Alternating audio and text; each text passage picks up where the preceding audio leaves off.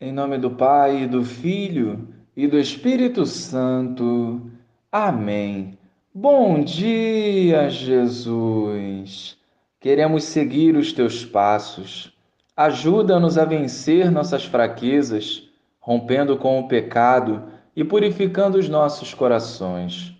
Hoje, nos conduz em vosso colo. Amém. Naquele tempo, entrando em um barco, Jesus atravessou para outra margem do lago e foi para sua cidade.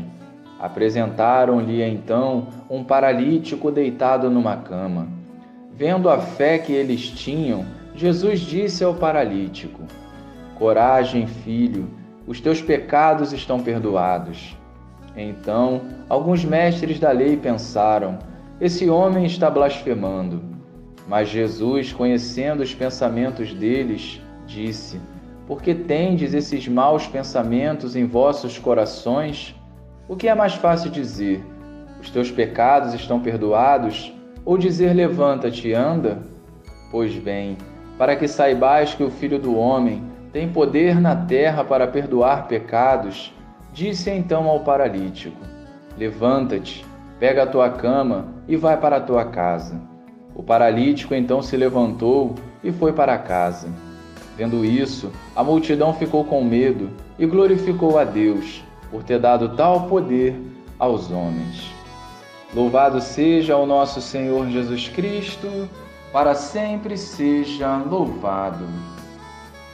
Jesus liberta o paralítico dos seus pecados e, diante da dureza dos corações dos escribas, mostra o seu poder e realiza a cura física.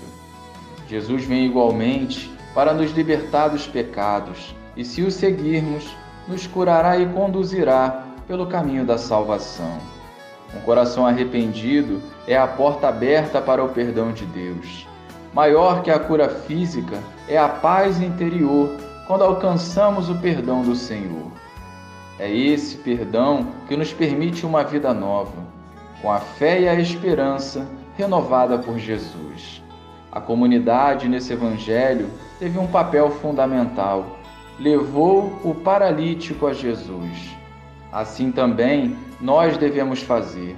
Levar o outro a Cristo é o principal papel do verdadeiro cristão. A caridade precisa ser vivida para que a fé seja sustentada. Os endurecidos não compreendem porque não estão abertos à transformação que Jesus nos oferece. Não é fácil, mas somente em Jesus encontraremos a paz, a esperança, a cura e a vida eterna. Glória ao Pai, ao Filho e ao Espírito Santo, como era no princípio, agora e sempre. Amém.